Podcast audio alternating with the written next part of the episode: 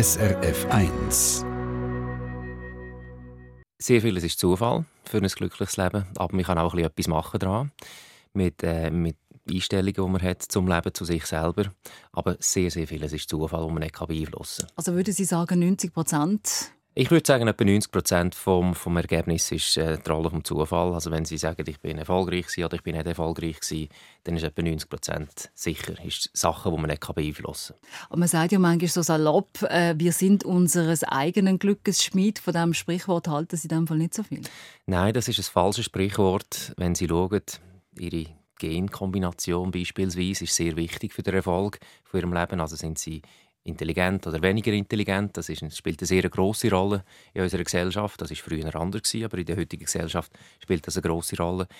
Die Intelligenz ist genetisch determiniert. Zum grossen Teil, sie haben ja die Genkombination nicht ausgesucht von ihren Eltern. Auch wie sie aufgewachsen sind, in welches Elternhaus sie hineingeboren sind, das haben sie nicht können aussuchen. Sie haben ja nicht einen Rekrutierungsprozess gemacht vor ihrer Geburt und gesagt, die Mutter wette ich und der Vater wette ich. Das ist ein Zufall in welches Jahrhundert ihnen, als sie geboren sind, ist Zufall. Ins Land hinein, also sind in die Schweiz geboren. Die Weltbevölkerung ist 7 Milliarden, die Schweiz ist 7 Millionen, also 1 Promille Wahrscheinlichkeit, dass sie in das gelobte Land von der Schweiz geboren sind. Das ist Zufall. Es hätte genauso gut können Nordkorea sein oder Jemen. Jetzt sind sie in der Schweiz geboren. Es hat einen wahnsinnig großen Einfluss auf ihre Lebensqualität, auf, ihre, auf ihr gutes Leben. Und so gibt es so viele Faktoren, die außerhalb ihrer Kontrolle liegen. Wir tendieren dazu, immer die Rolle von dem Zufall zu unterschätzen und die Rolle vom eigenen Zutun zu überschätzen. Dann sind wir auch schon in der Nähe vom Glück. Da habe ich einfach Glück gehabt, dass ich in der Schweiz geboren bin. Jetzt gehen wir mal noch schnell auf die 10 Prozent, die es vielleicht nicht so gut haben, wo der Zufall sie, eben, wie Sie gesagt haben, vielleicht nach Jemen gebracht hat oder in ein anderes Land. Was haben denn die anders gemacht? Es gibt, es gibt immer so Beispiele, wo man dann zitiert von Leuten, die es geschafft haben. Und natürlich, man muss arbeiten, man muss krampfen, man muss arbeiten, man muss am Morgen aufstehen, man muss etwas machen. Sonst passiert gar nichts. Also sonst hat man sicher keinen Erfolg. Man hat sicher kein gutes Leben, wenn man einfach im Bett hockt den ganzen Tag. Das ist einmal klar. Aber ob sie es dann tatsächlich schaffen, ob sie dann wirklich das Ziel erreichen, das sie angestrebt haben, dort ist auch wieder die Rolle vom Zufall sehr, sehr gross rein. Jetzt kommt noch etwas anderes. Wenn wir jeweils die Beispiele nehmen von dem Fußballer, der es jetzt geschafft hat aus den Slums von Brasilien. Äh, natürlich redet man über den. Der kommt in den Medien, der kommt in den Talkshows, der wird eingeladen in Radiosendungen, in Fernsehsendungen und da hat man das Gefühl, die Wahrscheinlichkeit, dass man es schafft, sich höher. Weil die, die es nicht geschafft haben, die kommen ganz sicher nicht in die Radiosendungen und in die Fernseh-Talkshows. Die werden nicht eingeladen, die werden nicht porträtiert. Und wenn man so die Medien konsumiert, hat man dann automatisch das Gefühl, der Erfolg sei wahrscheinlicher, als er tatsächlich ist. Jetzt habe ich das Glück gehabt, bin in der Schweiz geboren, habe trotzdem keine einfache Kindheit gehabt und habe es trotzdem in Anführungszeichen geschafft, aber nur mit meinem eisernen, eisernen Willen, wie man es so auf äh, Mundart sagen. Was habe ich denn anders gemacht? Ja, mein, bei meiner Frau ist das auch gleich. Sie hat äh, eine schwere Jugend gehabt, äh, ganz hart. Sie hat immer müssen kämpfen und sie hat es sie hat's auch geschafft. Da ist der Treiber, die, die Willenskraft, äh, was dazu braucht, dass man es dann trotzdem schafft. Jetzt kann man natürlich sich die Frage stellen, woher kommt die Willenskraft? Und man weiß heutzutage, dass die Willenskraft auch zum Teil genetisch angelegt ist. Also es gibt Leute, die haben eine stärkere Willenskraft und es gibt Leute, die haben eine schwächere Willenskraft. Sie haben jetzt eine starke Willenskraft mit in die Wiege gelegt bekommen, meine Frau auch. Äh, es gibt Leute, die das nicht haben. Und dann ist auch wieder, haben sie vielleicht Idol gehabt, wo sie gesagt haben, ah, da, die Person oder die, die Frau, so werde ich sein, wenn ich mal aufwachse, das werde ich anstreben. Und es gibt Leute, die, haben die, die, die nehmen die richtigen Idole und es gibt Leute, die haben falsche Idole in ihrem Leben. Und das ist auch wieder etwas, wo sich in der Jugend irgendwann entscheidet. Also auch da spielt wieder ein Teil Zufall rein. Aber es ist tatsächlich so, man muss sich man muss sich, wie man auf Deutsch sagt, ein bisschen Arsch klemmen, damit etwas passiert. Wenn, wenn man es nicht macht, dann passiert nämlich gar nichts. Idol kann ich nicht sagen, dass ich das habe, aber ich glaube, was Sie sagen, der Zufall ist schon auch wichtig in meinem Leben. Ich bin einfach oft an einen Ort gekommen, wo mir geholfen haben, weiterzukommen. Da haben Sie absolut recht. Wie viel hätten das aber auch mit Glück zu tun? Ja, das ist, also Glück, Zufall, das ist ein, ein un unglückliches Wort auf Deutsch, weil Glück wird angewendet für Happiness und für Zufall. Und das sind zwei komplett verschiedene Sachen. Also äh, reden wir Zufall sind, sind Faktoren, die sie nicht beeinflussen können. Also wenn sie jetzt Leute haben in ihrem Leben, die für sie Türen aufgemacht haben, sie haben vielleicht einmal einen guten Chef gehabt, eine gute Chefin, die gesagt haben, du, komm, mach doch das, probier doch das. Äh, ein guter Lehrer, das ist Zufall, das haben sie nicht unter Kontrolle. Und, und Glück das Wort nehme ich eigentlich nicht ins Maul, aber Glückseligkeit, es gibt so ein schönes deutsches Wort, das ist die Happiness. Und äh, das ist dann eine andere Sache. Äh, das, ist ziemlich unabhängig vom Zufall. Das ist mehr, wie kann ich ein negatives Gefühl unter Kontrolle halten, wie kann ich das Leben einigermaßen rational sehen, objektiv sehen, damit ich die, die Happiness, also die Glückseligkeit spüren, die ich tatsächlich habe durch die Rolle vom Zufall. Aber was ist denn, das ist ein schönes Wort, Glückseligkeit. Was ist denn Glückseligkeit? Ich kann mir das gar nicht vorstellen, als man mal irgendwann in so einem Zustand innen ist. Nein, also es gibt Happiness, sagen wir es auf Englisch, Happiness oder eben Glückseligkeit, kann man auf zwei Arten messen. Sie können die Leute fragen, wie glücklich sind sie im Moment. Jetzt im Moment, sagen wir von 1 bis 10. 1 ist ganz unglücklich, bis 10 total happy.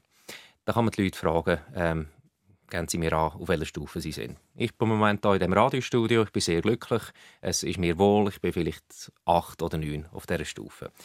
Jetzt kann man eine zweite Frage stellen, wie glücklich sind Sie allgemein mit Ihrem Leben? Wie groß ist Ihre allgemeine Lebenszufriedenheit? Also ein Perspektivenwechsel, so grossflächig angeschaut, wie glücklich sind Sie mit Ihrem Leben? Und lustigerweise haben die beiden, Ma haben die beiden ähm, Fragen wenig miteinander zu tun. Die Leute, wenn man sie so allgemein fragt, wie glücklich sind sie mit dem Leben, kommt man tendenziell höhere Werte über, als wenn man die Leute Moment für Moment fragt. Also sie schicken das, meistens wird das in der Forschung so gemacht, dass ein SMS geschickt wird und sagen, und jetzt musst du den Betrag eintreiben, vier oder das neun oder so. Weil die Leute sind im Stress, sind im Stau, sie haben Kinder tun dumm, sie sind die Schlange beim Einkaufen. Die Moment zu Moment Glücklichkeit, Glückseligkeit ist meistens tiefer als die allgemeine Betrachtungsweise. Die Frage ist, welche ist die richtig? Wir wissen es nicht, es zählen beide. Aber ist denn Glück per se nicht sowieso etwas, wo man nicht heben kann? Ist Glück nicht etwas Flüchtiges? Es ist etwas Flüchtiges. Die Moment zu Moment Glückseligkeit ist etwas sehr Flüchtiges. Also sie, sind, sie haben einen Moment, wo, wo sie total voll aufgehen, wo sie total happy sind, Sonnenuntergang oder irgendein romantisches Ding oder wenn, wenn, wenn das Kind kommt, wenn einer von meinen Söhnen kommt kuscheln ins Bett, das ist eine 10 auf der Skala von, von 1 bis 10 oder ein 11 auf der Skala von 1 bis 10 an Glückseligkeit. Aber dann ist es gerade wieder vorbei. Dann kommt wieder irgendwie ein, ein anderes Theater, sie gehen ihnen wieder auf den Kopf, ein Kind, oder, oder ich komme irgendwie, äh, höre irgendetwas Schlechtes äh, von draussen. Das ist etwas sehr Flüchtiges. Also die Moment zu Moment Glückseligkeit ist etwas sehr Flüchtiges und darum kann man es auch nicht ansteuern. Man kann es im Grunde genommen nicht ansteuern. Man muss es nehmen, wie es kommt. Was man kann ansteuern kann, ist das Gefühl, von der allgemeinen Glückseligkeit, also wie allgemein zufrieden bin ich mit meinem Leben. Und das kann man rational sehr gut erhöhen, indem man realisiert, oh, ich habe es ja eigentlich schon so gut mit meinem Leben. Egal wie schlecht es mir jetzt im Moment geht, aber ich habe es eigentlich schon sehr, sehr gut. Wenn Sie so Ihr gesamtes Leben anschauen, wo wir gar nicht darauf zu sprechen kommen, da gibt es ja Brüche drin. Wie glücklich sind Sie denn heute auf einer Skala von 1 bis 10? Welche Zahl nehmen Sie da? Also ich bin irgendwo zwischen 9 und 9,5. Ähm, eben allgemeine Glückseligkeit. So allgemein aufs Leben betrachtet wie es mir jetzt geht, bin fast bei einem 10 oben. Und haben Sie das Gefühl, das ist so, wie Sie vorhin schon gesagt haben, das hat vor allem damit zu tun, wo die Riesen geboren worden sind, mit was für Genen sie ausgestattet worden sind, oder hat das doch auch mit Ihrem Lebensweg zu tun, was Sie selber gemacht haben? Ja, es hat vor allem damit zu tun, wenn ich das Leben jetzt anschaue. Ich habe das Leben früher anders angeschaut, ich habe das Leben negativ angeschaut, ich habe gesagt, das fehlt mir noch und das sollte ich noch haben äh, und, und, und, und der andere hat es besser und, und ich will noch das erreichen. Und durch das Schreiben von dem Buch äh, «Die Kunst des guten Lebens», ich habe jetzt fünf Jahre lang daran geschrieben, habe ich realisiert, dass, wenn man das Leben anders anschaut, wenn man andere Perspektiven aufs Leben setzt, dass man sehr viel äh, an Glückseligkeit gewinnt. Dass man sagt, hey, ich habe ja schon wahnsinnig viel. Mir geht es ja schon sehr gut. Und wenn der andere jetzt, ich weiß nicht, ein, ein, ein Haus aufstellt neben meinem kleinen Häuschen, wo zehn Zimmer mehr hat, stört mich das überhaupt nicht. Er hat jetzt einfach Glück gehabt oder was auch immer, er hat jetzt Schwein gehabt, aber stört mich nicht, weil mir geht es ja schon wahnsinnig gut. Also das Vergleichen und dass man sich mit anderen vergleichen, das würde ich noch separat anschauen, gerade ein bisschen später. Bleiben wir aber noch schnell bei dem Punkt, dass Sie sagen, Sie sind bei 9,5 oder 9 bis 9,5 auf einer Skala von 1 bis 10, was Glück betrifft. Sie haben aber auch Brüche in Ihrem Leben. Sie haben eine Karriere gemacht, sind dann auch Geschäftsführer in der Welt umeinander gekommen, haben Firmen geleitet und plötzlich mit 33, glaube ich, was sehr jung ist, haben Sie gesagt, stopp, jetzt will ich nicht mehr. Da hat es doch auch einen Bruch gegeben. Was für eine Lektion haben Sie denn dort bis dahin gelernt in Ihrem Leben? Das ist eine ganz einfache Lektion. Ich war acht Jahre bei der Swissair, also in einem grossen Konzern, damals noch Swissair. Und ich habe einfach realisiert, ich kann keinen Chef haben. Das war eine ganz einfache Erkenntnis. Ich kann nicht mit einem Chef durchs Leben gehen. Das geht nicht. Ich bin vermutlich auch unführbar für einen Chef. Also ich glaube, für beide Seiten gut, dass ich nicht in einem grossen Konzern aufwachse. Und dann habe ich dann mit Freunden eine, eine Firma gegründet, eine kleine, und die ist dann gewachsen, gewachsen, gewachsen, die Firma Get Abstract. Und das ist dann mir viel, viel besser für meine... Es hat viel besser auf mich gepasst. Also, dass man auch einen Bruch gemacht hat, dass sie bewusst gesagt haben, so, jetzt stand ich da, will das aber nicht, will kein Chef haben, jetzt muss etwas ändern. Was haben sie gemacht, damit der Schritt auch dann vollzogen worden ist? Da braucht es auch Mut dazu.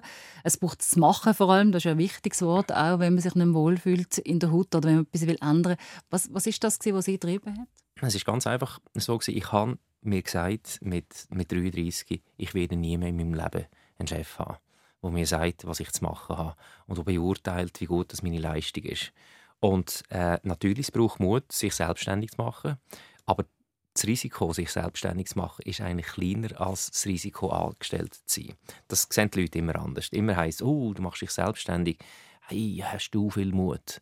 Äh, ist gar nicht so, weil sie sind an beiden Orten ja vom Markt abhängig. Also sie müssen an beiden Orten, ob sie angestellt sind oder ob sie selbstständig sind, ist der Markt, wo ihr Produkt irgendwie muss entlöhnen Aber zusätzlich, wenn sie angestellt sind, kommt noch der Faktor dazu, dass ihr Chef kann sagen oh, mir gefällt die Nase nicht von dem oder mir gefällt nicht, wie, wie der angelegt ist oder was der, äh, wie der diskutiert.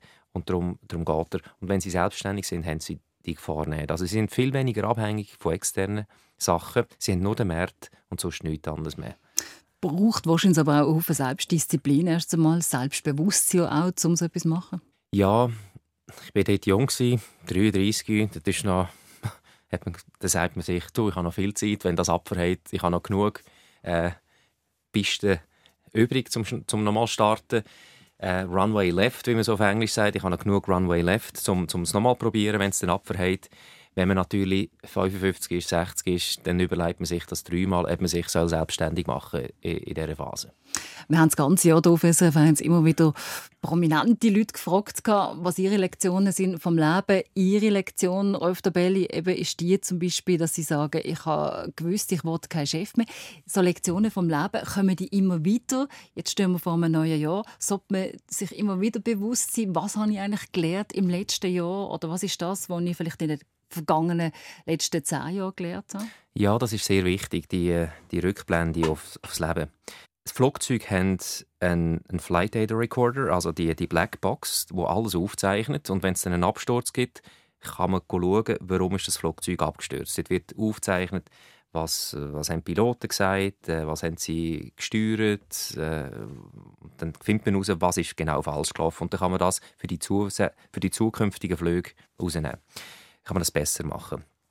Jetzt beim eigenen Leben schauen wir nicht gerne auf unsere Fehler. Wir sagen, okay, kommt ein neues Jahr, ich schaue vorne, nicht zurück. Das Leben findet vorne statt. Und das ist falsch. Man muss die Nase in den eigenen Fehler reiben. Man muss wirklich mit der Nase in die eigenen Fehler reingehen, äh, damit man es nicht wiederholt. Also wenn man nicht versteht, warum gewisse Fehler passiert sind in der Vergangenheit, wird man die Fehler wieder machen. Und es gibt eine ganz einfache Art, wie man so eine Art einen Flugschreiber machen kann für sein eigenes Leben. Bei grossen Entscheidungen aufschreiben, was geht mir im Moment durch den Kopf, warum treffe ich die Entscheidung, was nehme ich für Annahmen. Ähm, und wenn es dann schief geht, kann man zurückgehen, schauen und ah, was habe ich mir dort überlegt und mit der Zeit merkt man, okay, ähm, ich verstehe vielleicht irgendetwas nicht oder ich bin, ich bin nicht gut, Leute einzuschätzen oder ich bin schlecht in irgendetwas anderem und man kann sich dann verbessern. Wenn man das nicht macht, wird man immer wieder die gleichen Fehler machen. Also das ist, das ist Nummer eins. Das eine ist Fehler selber analysieren. Das ist sehr wichtig. Das machen die Leute nicht gerne. Es ist psychologisch hart, aber man muss es machen für ein besseres Leben. Unabdingbar. Und das Zweite ist, äh, das ist die Silbermedaille aus den eigenen Fehlern lernen und die Goldmedaille ist aus den Fehlern der anderen lernen. Und wie macht man das? Wie schaut man, wie tut man aus den Fehlern der anderen lernen? Da gibt es eine perfekte Methode und das ist ein Roman. Roman lesen, weil dort haben sie Einblick in kurzer Zeit in so viele verschiedene Lebenssituationen, sodass sie sehen, was funktioniert und was nicht funktioniert. Es ist wie ein Flugsimulator und äh, darum sage ich immer den Leuten, das ist das Beste, was ihr machen könnt, ist Roman lesen für ein besseres Leben. Und so ein Roman schreibt ja übrigens auch ihre Frau und ich habe ein bisschen geschaut, Kritiken von diesem Roman, die sind ja überall äh, wahnsinnig gut, der wird gelobt und ich habe dann gedacht, ich lade mich einmal ab fürs neue Jahr zum Hören, vom Mann der Auszug, um den Frühling zu suchen. Lesen Sie die Bücher von Ihrer Frau auch zuerst? Ja, natürlich. Also wir sind, weil wir beide Schriftsteller sind, sind wir unsere schärfsten Kritiker. Wir sind auch die ersten Lektoren von uns gegenseitig. Wir kommen immer zuerst das Manuskript über, bevor es irgendjemand anders dann sieht. Das ist sehr wichtig. Wenn man den gleichen Job hat, dann versteht man auch, was der andere jetzt gerade umtreibt. Es gibt viele so, so Pärchen, die dann die Architektenpärchen oder Pärchen von Unternehmensberatern oder so. Das, das hilft, äh, den anderen zu verstehen. Bei uns funktioniert das wirklich gut. Jetzt sind Sie beide so Menschen, die glücklich ins neue Jahr starten. Es hören uns aber sicher auch Haufen zu, die nicht so glücklich sind, die ihnen vielleicht auch schwer folgen können, weil sie vielleicht gerade einen Menschen verloren haben oder weil sie sonst ein Schicksal blockt. Was geben Sie diesen Leuten mit auf den Weg?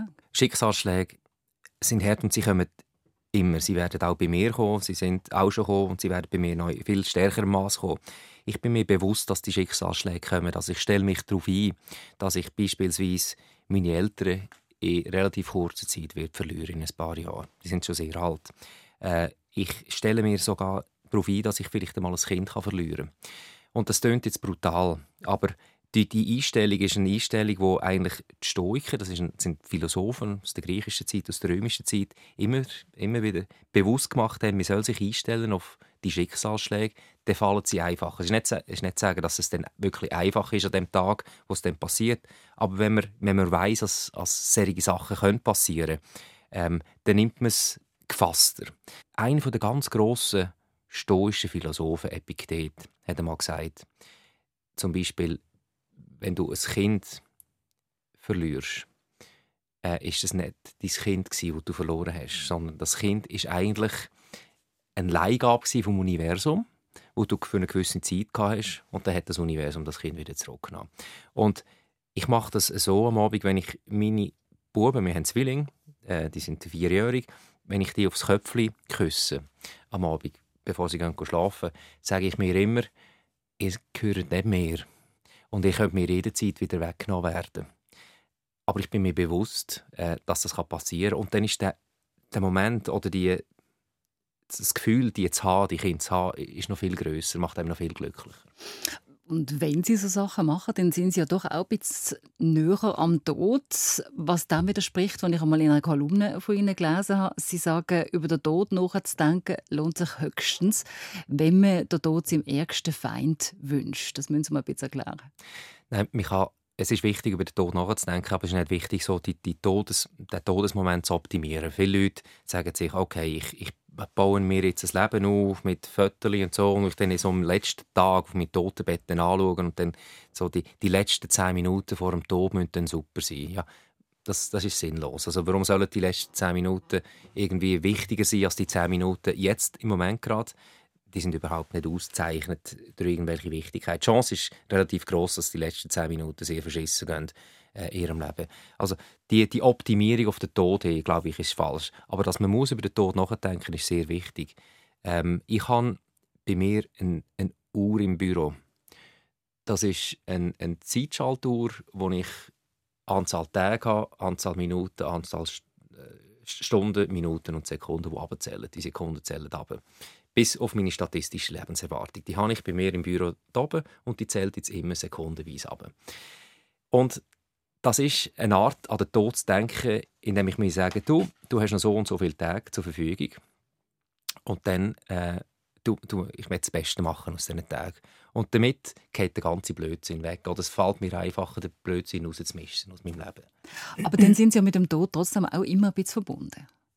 Ja, es ist, es ist wichtig zu realisieren, dass man mal weggeht. Äh, aber es ist auch wichtig zu realisieren, dass, wenn man dann mal tot ist, äh, die Welt nicht wird, dass, dass niemand einen vermisst. Vielleicht noch eine Generation wird einen vermissen, äh, die eigenen Kinder, wenn man Kind hat, vielleicht noch ein paar Freunde, aber dann ist es vorbei. Also die Bewegung im Moment, to leave a legacy, also das gibt es in den Management-Seminaren, wird immer predigt, you have to leave a legacy. Also man muss eine Art, man muss etwas hinterlassen, wo, wo dann neu 100, 200, 300 Jahre da ist. Das ist falsch. Niemand wird sich mehr um den Dobelli kümmern, wenn der Dobelli unter dem Boden ist. Und das ist okay so. Darum darf man sich nicht zu wichtig nehmen. Also ich finde Optimierung im Zusammenhang mit dem Tod ein, bisschen ein hartes Wort. Aber als, als, als Wirtschafter äh, nehme ich Ihnen das voll ab. Aber sonst die äh, Geschichte mit der Uhr, eine sehr schöne Idee. Es gibt auch ein Messband, wo man kann ausrechnen kann, wie lange habe ich schon gelebt, wie viel bleibt man noch zum Leben. Also alles so Sachen, haben Sie das Gefühl, helfen einem zum Wiederrealisieren, dass man eben nicht ewig da ist.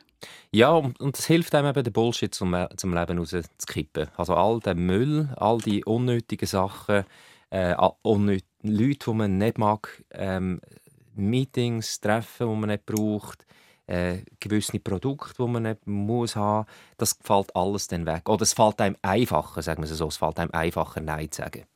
Und äh, so unnötige Sachen sind für Sie auch die sozialen Medien. Sie haben einmal in einem Interview gesagt, Facebook sei ein Krebsgeschwür. Sie haben auch keinen Facebook-Account mehr. Auch auf Twitter findet man sie nicht seit etwa fünf Jahren. Sie machen das ganz bewusst, weil sie nicht immer etwas auch posten haben Sie dort einmal gesagt. Es gibt auch eine Studie, die ja sagt, dass wenn man zu lang äh, im Facebook ist, dass man sich auch anfängt zu vergleichen. Es geht einem dann schlechter als vorher, wenn man äh, gar nicht auf Facebook geschaut hat. Haben Sie dann das Gefühl, dass die Leute auch unglücklicher sind als Leute wie Sie, die das jetzt gar nicht haben, die sozialen Medien. Ja, und das weiß man in Studien. Also Leute, die, die auf Facebook sind, die sind nachher unglücklicher nach einer Facebook-Session als, als vorher. Das weiß man aus Studien, das ist, das ist beleidigt. Und der Grund ist nicht. Wir vergleichen uns dann automatisch mit unseren Freunden und haben das Gefühl, die anderen haben ein besseres Leben als wir. Warum ist das so? Weil das ja hochkuratierter Content ist. Also, man macht 100 Fotos von der Ferien oder von dem Sonnenuntergang oder von der Beach oder wo auch immer. Und dann nimmt man das Beste raus von diesen 100 und stellt das online. Und weil man nur das Beste online stellt, hat man dann immer das Gefühl als Konsument von Facebook, äh, in den anderen geht es viel besser als mir selber.